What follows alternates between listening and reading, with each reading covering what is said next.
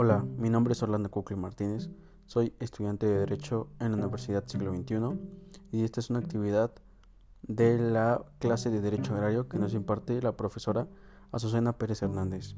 Como una de las primeras cosas que vimos fue que el derecho agrario es el conjunto de normas jurídicas, doctrina y jurisprudencia de carácter social tendiente a regular las diferentes formas de propiedad rústica y urbana y la tenencia de la tierra en el medio rural así como las actividades que se vinculan con la explotación y el aprovechamiento agrícola, ganadera o forestal o silvicultura.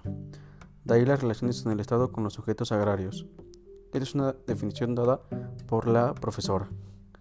De ahí vimos lo que son los núcleos de población, que puede ser ejidal comunal y los sujetos agrarios colectivos, que los que tienen voz y voto son los ejidatarios, los comuneros y el aparcero.